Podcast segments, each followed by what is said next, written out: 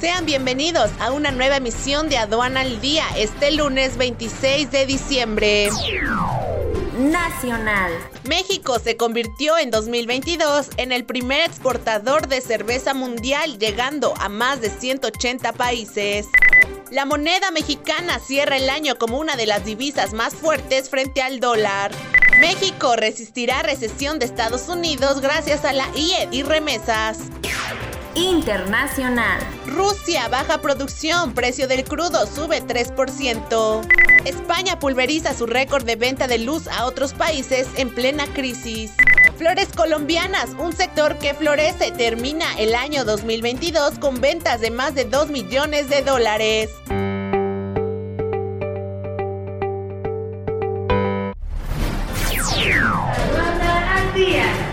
Este es un servicio noticioso de la revista Estrategia Aduanera. EA Radio, la radio aduanera.